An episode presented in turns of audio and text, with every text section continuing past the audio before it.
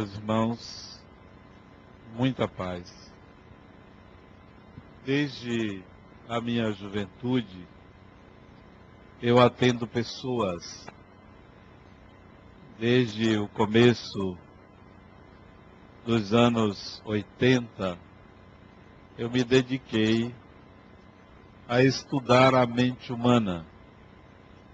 E sempre tive a curiosidade de saber, na verdade, o que é ter uma mente transtornada. O que é uma pessoa que não tem controle dos seus pensamentos, das suas ideias. Muito embora sempre fui, sempre tive a mente preenchida por muitos pensamentos, por muitas ideias, mas nunca alcancei um estágio de desespero ou de perda de controle da própria consciência. E era uma curiosidade que eu tinha porque atendia pessoas que apresentavam transtornos psíquicos graves, obsessões, e eu ficava curioso, como se eu quisesse penetrar naquela mente para entender. E um misto de decepção por aquilo não acontecer comigo. E há, há experiências que são impossíveis de acontecer conosco, e há outras que nós não precisamos passar para entender. E hoje aconteceu um fenômeno comigo que aproximou-se do que eu sempre esperava que acontecesse. E antes de dizer o que houve, o ano passado eu comecei a fazer umas gravações de aulas de um curso básico de Espiritismo. Semanalmente, eu venho aqui à Fundação, nós temos um estúdio, e eu então gravo 50 minutos de aula são 20 aulas. E hoje à tarde, já que quinta-feira até meio-dia é meu limite de trabalhar, não sei por que, as pessoas trabalham tanto, eu hoje à tarde vim fazer minha gravação, que costumeiramente eu faço nas sextas-feiras pela manhã, mas hoje à tarde eu vim fazer essa gravação. E fiz a gravação da última aula, 20 aulas, hoje foi a última que eu fiz. Em breve eu vou colocar esses 20 DVDs à disposição para quem quiser um curso básico de Espiritismo em, no formato de palestras. Pois bem, gravei a última aula que trata de uma sociedade é, regida pelos princípios espíritas. Uma sociedade em que as pessoas tivessem consciência da própria imortalidade. Que as pessoas tivessem consciência de que são espíritos. Não uma sociedade de espíritas, mas uma sociedade onde todos tomassem consciência e vivessem de acordo com os princípios adotados pelo Espiritismo. Pois bem, fechei a gravação e fui para casa hoje à tarde. E estava praticamente sozinho em casa. Acho que estava. Meu neto estava dormindo e a cuidadora dele estava num outro cômodo. E eu fui para a varanda da minha casa para admirar a paisagem eu moro num lugar muito agradável, tem muitos pássaros, eu gosto de ouvir o canto dos pássaros. Felizmente, a gente não ouve o ruído de ônibus, aquele barulho da cidade grande. Mas de repente aí aconteceu um fenômeno estranho, né? Eu estava em pé. Começaram a vir imagens de pessoas doentes, feridas, de sofrimento, é, animais peçonhentos, animais é, como se fossem me atacar, e aquilo foi uma surpresa para mim, essas imagens é, virem na minha mente. Eu não enxergava mais nada a não ser isso. É, via lama, lodo, sujeira, um odor muito forte me veio às narinas e eu não entendia o que era aquilo e tinha uma sensação de que alguma coisa ruim ia acontecer. Quem me visse ali naquele momento viria uma pessoa com um olhar totalmente fora da realidade. Mas o curioso é que, mesmo vendo essas imagens, eu estava totalmente consciente Como se não bastasse, eu comecei a ouvir gritos, palavras agressivas a mim, e foi necessário que eu me sentasse para não cair. Sentei-me numa cadeira da varanda e essas imagens percorriam a minha mente, as vozes gritando, agressivas, parecia que eu estava dentro de um inferno, de um lugar extremamente ruim, negativo, trágico, horripilante. E ali eu fiquei é, numa expectativa para onde isso iria me levar, o que, que iria acontecer.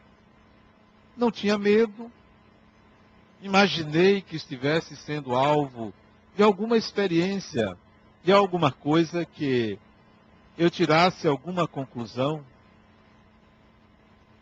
Será que. E eu pensei assim: será que eu estou tendo uma aula, uma lição?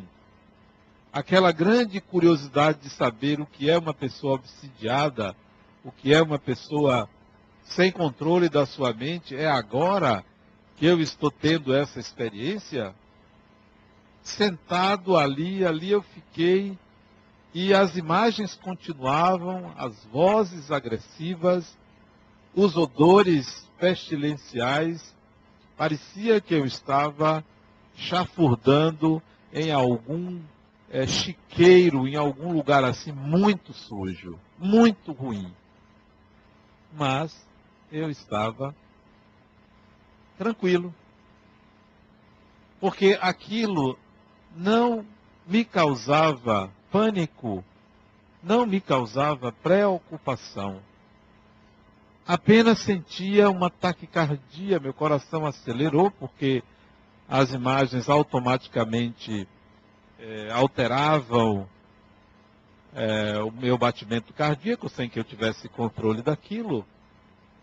E isso se deu durante, creio eu, pelo menos uns 15 minutos nesse estado.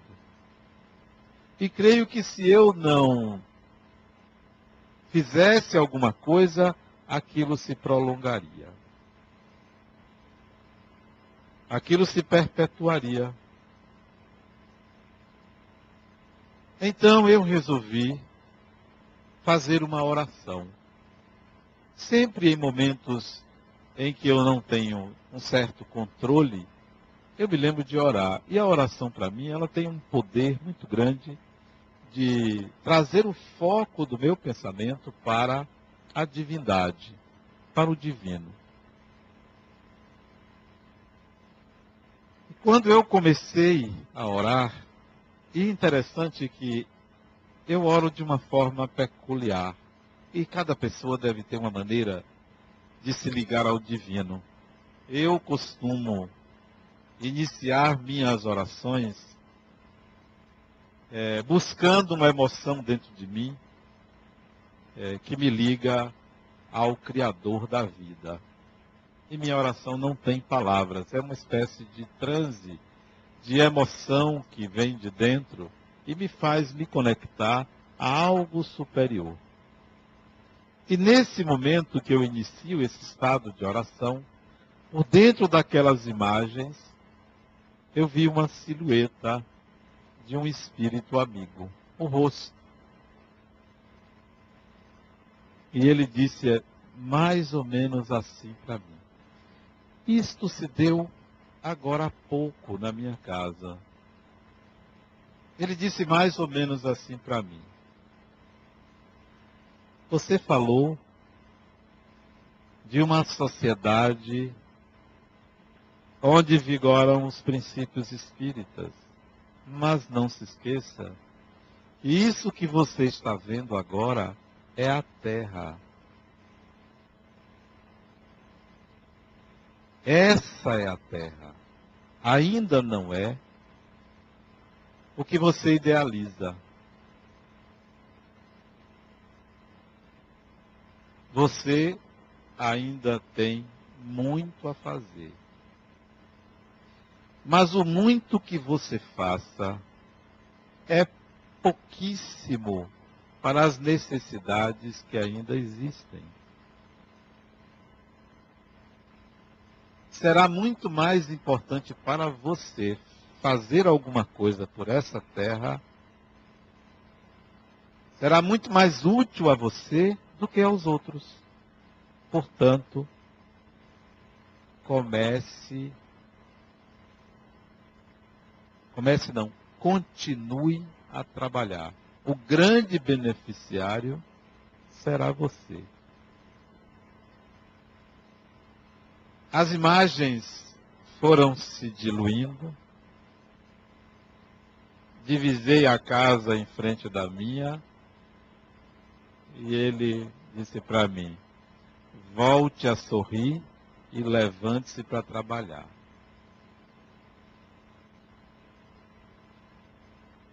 Nunca tive uma experiência como essa, de me sentir envolvido por uma atmosfera extremamente aversiva. E por um estado de consciência onde não dominava meus pensamentos. Não tinha controle sobre eles. E agora eu sei como é que sentem meus pacientes que são portadores de transtornos psíquicos, que não conseguem controlar as suas ideias, aqueles que são obsidiados. Deve ser algo extremamente difícil controlar isso. Mas já sei o que é. Mas sei que foi uma experiência, uma aula um aprendizado novo para mim. E aí eu me lembrei dessa experiência de um filósofo que nasceu em outubro de 1844. Certamente vocês sabem quem nasceu, filósofo, e que morreu no ano de 1900. Viveu 56 anos, foi um dos maiores filósofos que a humanidade já teve. Na minha experiência como estudante de filosofia, me formei em filosofia, ele era o meu preferido. E sei que a vida dele contemplava experiências como essa mas só que ele não tinha o controle disso. E desencarnou, dito como louco. Mas deixou uma obra de valor imenso para todo ser humano. Aconselho vocês a lerem a obra de Nietzsche, Friedrich Nietzsche. Nietzsche falava de um amor desconhecido da maioria. Alguém já ouviu falar do amor fati, F de faca, A, T de tatu, I de ignorância. Fati, amor fati. Alguém já ouviu falar? Eu imaginava, todo mundo, mas ninguém quer dizer. Todo mundo já ouviu falar. Do amor fati. Vocês já devem ter ouvido falar do amor homem-mulher. Do amor de mãe, do amor de pai, do amor de filho, do amor de irmão, do amor de amigo, do amor de a uma coisa, uma causa, mas nunca ouviram falar do amor fati a que Nietzsche se referia. Há livros de Nietzsche impagáveis, como Humano Demasiado Humano. Assim falava Zaratustra. Livros que deveriam ser lidos na adolescência, que iam modificar a nossa maneira de enxergar o mundo, a religião, a divindade, mas, lamentavelmente, nós mantemos uma tradição religiosa arcaica, opressora, aprisionante, não libertadora. E não ligamos para isso. Nos sentimos confortáveis na nossa visão ambígua de um Deus que é amor, mas que castiga. Vivemos e não mudamos isso, porque não lemos Nietzsche. Porque não acrescentou-se a nós a, a, a libertação dessa forma antiga de entender a vida. Vivemos processos os mais difíceis, problemas praticamente insolúveis, sem entender que a causa está na nossa maneira de conceber a divindade. Nietzsche passava pelo que eu passei hoje à tarde. Mas é um referencial para quem quer amadurecer. Eu não sei por que, que as pessoas não leem Nietzsche, preferem ler frivolidades, futilidades. Ontem, um paciente meu chegou para mim e disse: Você vai ao cortejo? Cortejo? Ao Bonfim? Bonfim? Ele disse: a, a lavagem do Bonfim. Ele disse: Rapaz, se você não tivesse me falado, eu não me lembrava. Como você não lê jornal? Não, não leio. Não leio. Para quê? Basta que você me informe. Está vendo? Você me deu uma informação. Mas se eu não soubesse, essa informação não teria nenhuma utilidade para mim. Nenhuma, absolutamente nenhuma. Não teria. Se está acontecendo ou não está acontecendo isso, isso não me acrescenta. Deve ser bom para quem vai. Mas para mim, que não vou, não sei, não conheço. Não, as pessoas estão atrás de informações para se manterem aparentemente inseridas no status quo de cultura, mas cultura inútil. Cultura inútil. Cultura de personagens de novela, cultura de programas que tratam da vida humana, banalizando-a. Não, não leem. Não leem Nietzsche. É um livro fino, fino. Não deve ter 100 páginas. Humano demasiado humano. Dentre muitos que ele escreveu. E vale a pena você ler. Poxa, como eu perdi tempo acreditando em ideias que me foram colocadas goela abaixo e eu aceitei por medo de morrer, de perder, e agora eu sou livre. Livre para ter as minhas ideias.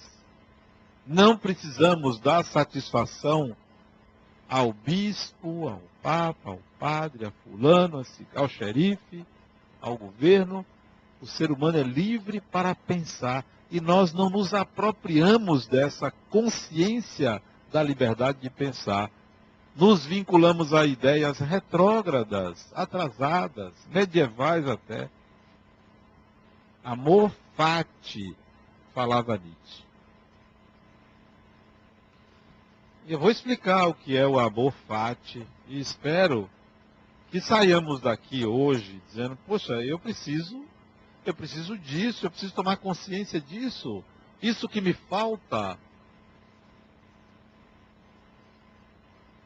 A maioria aqui deve ter, no máximo, no máximo, cinco a seis encarnações no Brasil.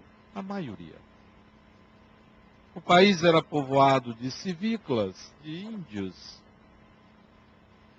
A maioria daqui veio de fora.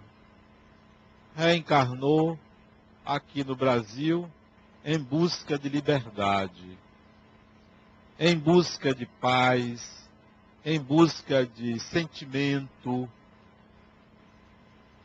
E reencarnou aqui lá no século XVI, desencarnou no século XVI, reencarnou no século XVII, desencarnou no século XVII. Então, cinco, seis encarnações como brasileiro. Mas conserva um modo medieval, europeu antigo de pensar. Conserva aquela tradição de buscar a salvação e a ideia de que o seu destino está programado. Está programado foi concebido por uma divindade e cabe a você seguir esse destino, não tendo nas mãos o controle desse destino. Nós não aprendemos isso. Nós aprendemos que temos que seguir, seguir alguma programação. Nós aprendemos essa ideia. Agora que nós temos que aprender que somos proprietários do nosso destino. Mas as pessoas não sabem disso e se sabem, não sabem o que fazer com essa propriedade, não sabem como mexer nessa propriedade, como alterar, como mudar. Não sabem, precisam aprender. Não sabem sequer que são proprietários. E os que sabem que são proprietários do destino e pode modificar ou não sabem como fazer. Então, estamos numa ignorância muito grande. E Nietzsche já dizia, no século XIX, que nós deveríamos desenvolver o amor fati. O amor fati é o amor ao destino. Amor fati é amor ao destino é uma espécie de sentimento pelo que você tece, pelo que você constrói como sua vida. É o amor à vida que você realiza. Isso é o amor fati. Não é o amor a uma pessoa, nem a uma causa. É a própria vida que você constrói, que você tece, que você elabora que você realiza é amar isto. É o amor fati. O amor ao destino. Não, nós temos amor à casa, a uma pessoa, ao cabelo, ao bolso, à bolsa, ao carro. Mas não enxergamos a construção que nós estamos fazendo com a própria vida. E entramos em confusões de difícil saída. Eu, às vezes, quando atendo uma pessoa, digo, meu Deus do céu, que ingenuidade. Como se envolve de forma tão ingênua na vida. Só não digo a pessoa, às vezes eu digo, quando você só faz besteira na vida, às vezes você entende que não funciona assim. Ingenuidade. O ser humano não é mal. O ser humano é ignorante. Às vezes ele pensa que ele é mal. Às vezes a gente acha que ele é mal. Mas ele é ignorante, age por ignorância, porque ele ainda não descobriu como mexer no seu destino. Ele não sabe como funciona isso. E a descoberta disso é uma grande ferramenta. Uma grande ferramenta. Outro dia eu perguntei a um paciente quando é que ele ia morrer. Uma pergunta que eu faço a muitos. Você vai morrer? Quando você vai morrer? Como é que a pessoa toma um susto assim e diga, não, eu vou morrer. Vai morrer sim, vai. Aí um ficou com raiva de mim. Ficou com raiva porque eu fiz essa pergunta. Isso foi recente. Sim, e você vai morrer quando? Ficou com raiva? Você vai morrer quando? Mas, rapaz, olha, eu imaginei eu iria desencarnar lá pelos 70 anos. Eu tenho 58, quer dizer, vou fazer 58 pelos 70 anos, está de bom tamanho. Se morrer antes também está bom, se morrer depois. Aí ele, com mais raiva ainda, disse: Sim, e, e de que forma você vai morrer? Eu, eu fui obrigado a. Feitiço virou contra o feiticeiro, né? Eu disse assim: Olha, eu gostaria de morrer como meu pai. Como meu pai. Meu pai teve uma, um ataque fulminante no coração. Olha que coisa fantástica. Né? De repente parou. Olha que coisa boa. Tem gente que demora para morrer. É uma teimosia imensa. Demora para morrer. Né? Fica ali no hospital ou numa cama 5, 10 anos, teimosia, um problema, dando trabalho a meio mundo. É... Não, eu gostaria de morrer como meu pai, assim, ó, pá, coraçãozinho Parou. Que coisa maravilhosa, né? Aí disse, ah, e se você morrer de Alzheimer? Porque ele estava com raiva, né? Esse rapaz está aí. Eu nunca pensei nisso. Mas deixa eu pensar aqui agora, né? Deixa eu pensar. Eu vou causar um bocado de problema, porque vou dizer besteira, né? Vou me esquecer de nomes de pessoas. Eu não sei que proveito vai ter, mas já que você quer que seja assim, vamos ver se você tem o poder de mexer no meu destino. Não modo não, porque tem coisas que a gente não tem. Por que brigar? Porque não tem o que fazer. É o corpo. É o corpo. Por mais que eu queira hoje mexer no meu corpo, não tem plástico aqui de jeito. Já, o corpo já cansou. Tem um limite, então o corpo está no corpo, não tem que se preocupar tanto porque está no corpo. Me preocupo mais com a mente do que com o corpo. Então, mexer com o destino deveria ser a meta, a nossa meta. Eu quero poder mexer com o meu destino. Eu quero poder mexer. Eu quero poder alterar. E se ainda não consegue, é porque não sabe. Os meios que utilizou não são os adequados, não são. A estratégia não é a melhor, é preciso encontrar. E eu recomendo, se você quer mexer no seu destino, leia Nietzsche. Leia Nietzsche. Depois que você lê Nietzsche, ou durante, leia Kardec. E enquanto você lê Nietzsche e Kardec, leia Jung. Meus três autores preferidos. Nietzsche, Kardec e Jung porque trataram das bases do ser humano, da estrutura psíquica humana.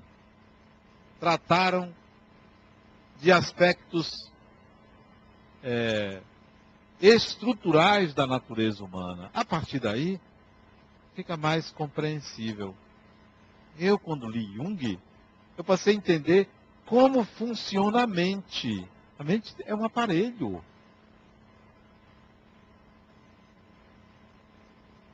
Eu hoje fui comprar um aparelho lá para minha casa. Fui numa loja, hoje, 11 horas da manhã. O paciente não pôde ir, eu saí, fui numa loja comprar um aparelho. E perguntei à mocinha, você sabe como funciona isso aqui? Ah, não sei.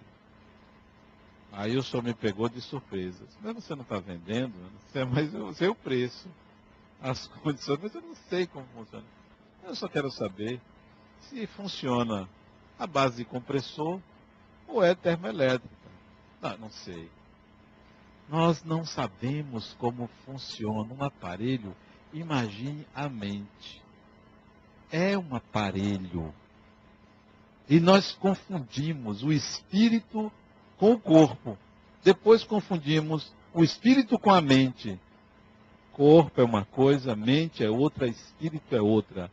Quando eu li Jung, eu fui entender como funciona a mente. Quando eu estudei biologia, eu entendi mais ou menos como funciona o corpo. Sangue, ar, pulmões, coração, tem cérebro. Quando eu li Jung, eu entendi como funciona a mente, um aparelho que tem estruturas que se interrelacionam. Que coisa boa! Eu agora sei como é que esse negócio funciona.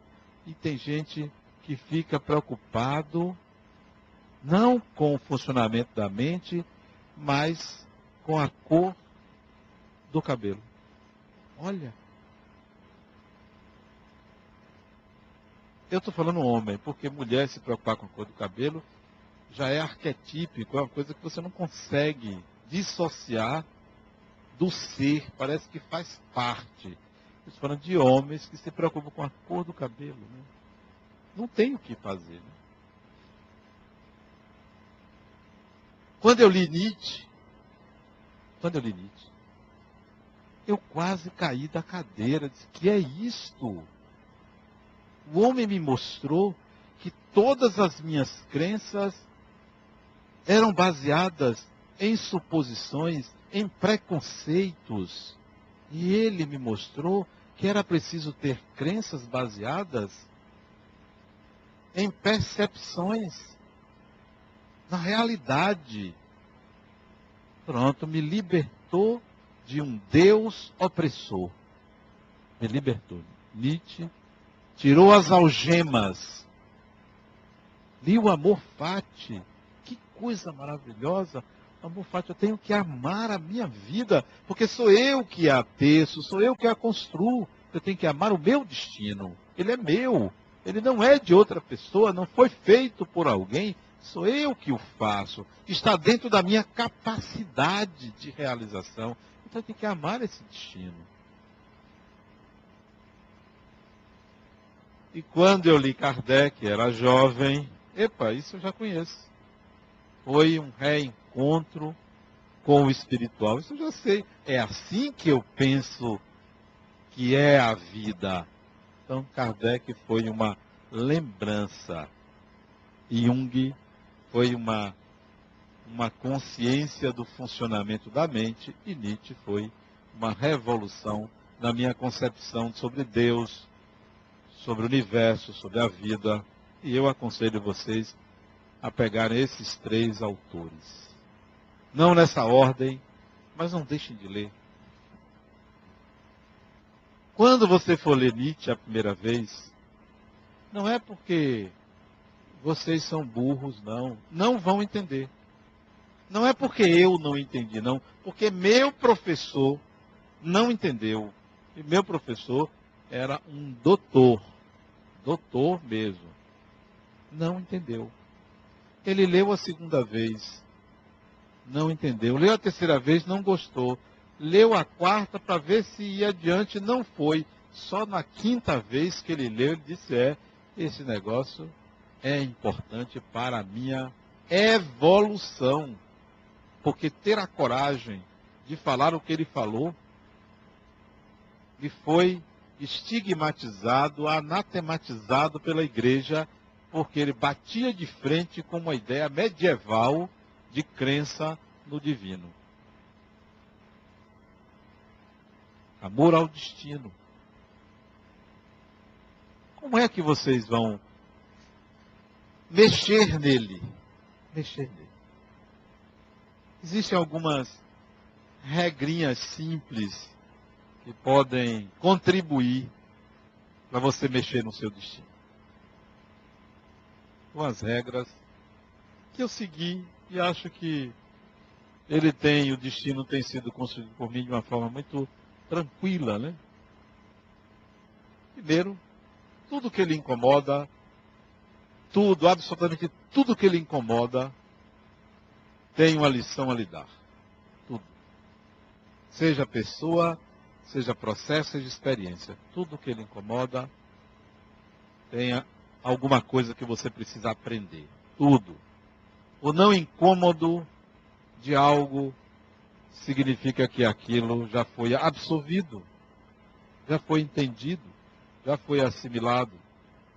Então, se uma pessoa me incomoda, epa, essa pessoa tem algo a me ensinar. Eu não posso colocar o meu orgulho à frente, porque eu perco a oportunidade de crescer. Tudo, absolutamente tudo que me incomoda, me ensina. Nós estamos diante de inúmeras oportunidades de aprendizado mas não ligamos para isso porque há interesses que nos absorvem, que nos chamam, há medos envolvidos. Não se pode ter medo da vida. Quem tem medo da vida não, da vida não a vive. A vida é para ser degustada. Como quem degusta um pudim. Aliás, eu deixei de comer pudim tem mais de um ano que eu deixei de comer pudim. É uma coisa que eu sinto falta. Quando eu desencarnar, eu vou sentir falta de pudim. Porque o meu açúcar estava alto. E o médico me reclamou de tirar o açúcar. Eu deixei de comer pudim. E como eu sou uma pessoa, quando quero, obediente, não como pudim. E não aceito o diet. Esse negócio de, ah, tem um diet aqui, é enganar. Não. Outro dia queriam que eu não comesse pão. Lá em casa. Meu pai, pão se transforma, é uma transformação lá química que eu não sei, que é, acaba em ser açúcar. Eu disse, puxa, como o médico não tinha dito que não podia, eu disse, tá bom, aí eu obedeci, mas eu me vi de noite descendo para pegar pão escondido. Eu disse, tá errado esse negócio. Eu na minha casa, não tá certo isso. Aí eu disse, não adianta, eu vou comer. Aí abriram mão eu como pelo menos um por dia. Quer dizer, tem essa, essa história. Né? Não. Amor ao destino. Algumas regrinhas básicas, tudo que ele te incomoda, tem uma lição a lhe dar. É no veneno que está a cura. O remédio está no veneno. O remédio está no veneno. E a gente não segue isso. Temos medo medo da vida. Não tenha medo da vida, porque a morte é parte integrante do destino humano. Resolva esse problema. Eu já resolvi o problema da morte. Não me importa se é hoje, amanhã, daqui a 10 anos, sei lá. Isso não tem a menor relevância, porque quando vier, já não serei mais eu já não serei mais eu. Porque se a morte veio, já não sou deste mundo, não serei mais eu. Então, eu não tenho que me preocupar agora com o não eu. Eu tenho que me preocupar com eu. Por que eu vou me preocupar com o não eu? Quando vier, não serei eu. Ah, você vai deixar a família chorando? Não serei eu. Fui. Fui. Ah, mas isso não importa, não serei mais eu. Eu tenho que pensar no eu de agora. Porque o eu da morte já não faz parte desse mundo. Então não tenho que ficar me preocupando. A outra disse assim, Adenal, eu não tenho medo da morte, não. Eu não quero sofrer. Ah, então não é a morte. Porque a morte implica numa separação. A morte implica num distanciamento daquilo que hoje você é. Então, é um sofrer. Não, eu não quero sentir dor. Não, depois que você morre, você não sente dor nenhuma, porque sente dor enquanto está no corpo. Dor, não. Ah, mas os espíritos falam, choram. Isso é sofrimento. O sofrimento está relacionado com apego.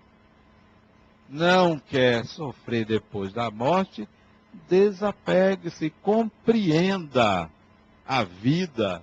Então, regrinha do destino é entenda a morte. Entenda a morte. Isto é, insira no seu pensar a ideia de que um dia você será não eu. Não fará parte desse mundo. Estará nesse mundo por uma possibilidade de comunicação mediúnica, mas não tem mais CPF. Não vota.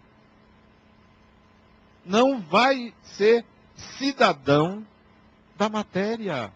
É cidadão de outra sociedade. Carteira de identidade não é a mesma, está lá, diferente. É de outra sociedade, é de uma cidade espiritual, de algum outro lugar, não é daqui. Então, insira na sua vida a ideia da morte certa, certíssima. E se eu morrer? Morri.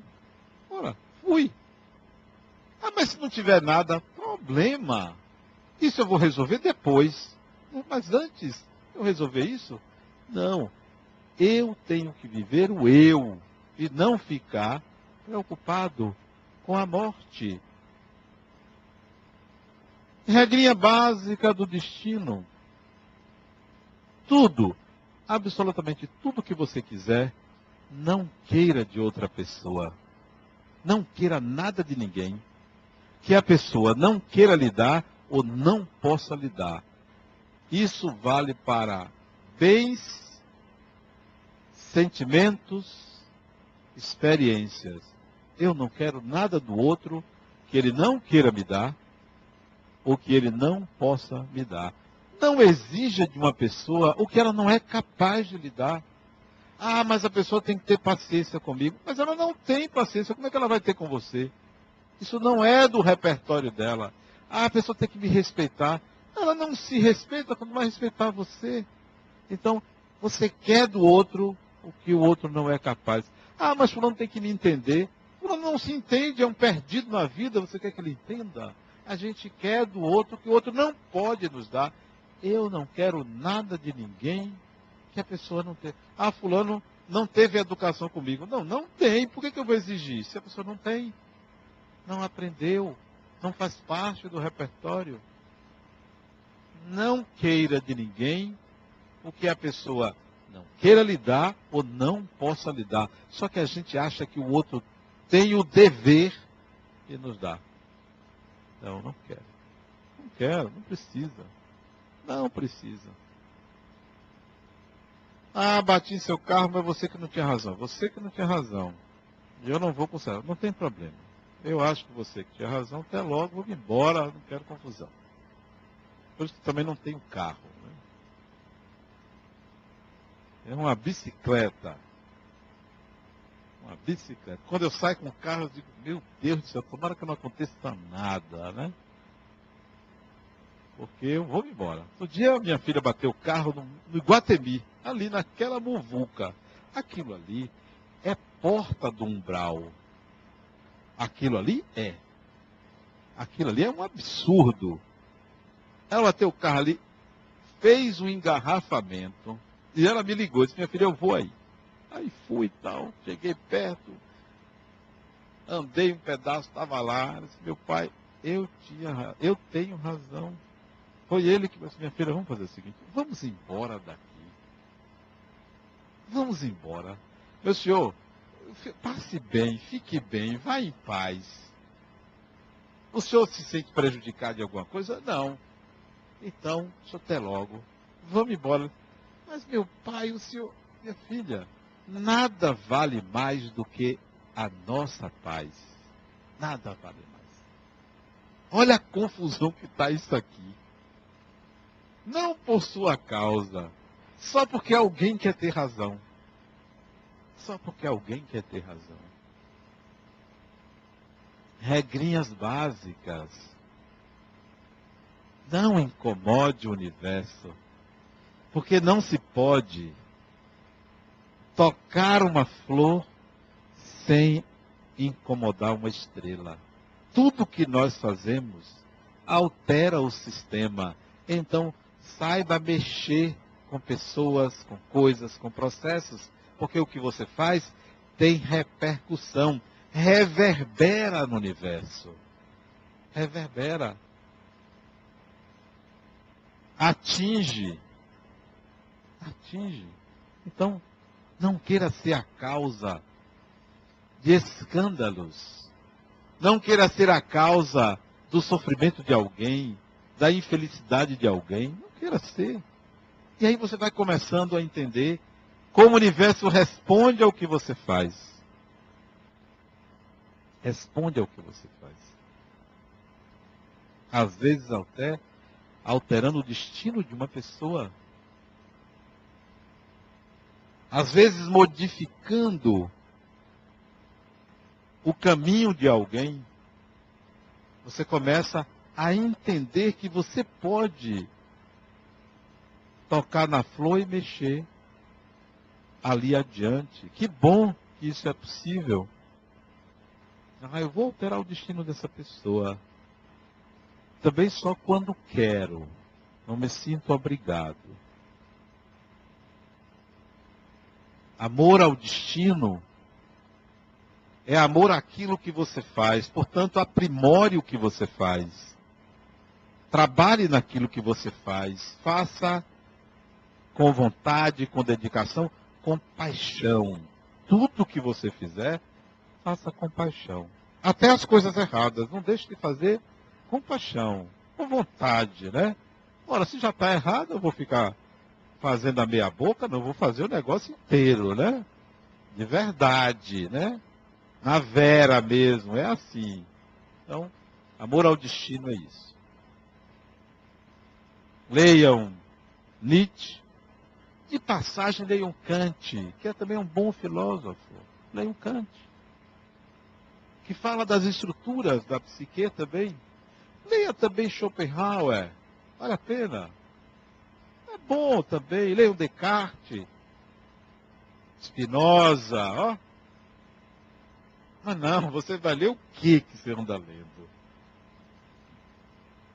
Leia Kardec. Um espírito que eu gosto de ler eu gosto desse espírito. Um dia eu ainda vou me encontrar com ele. Emmanuel. O espírito Emmanuel para mim.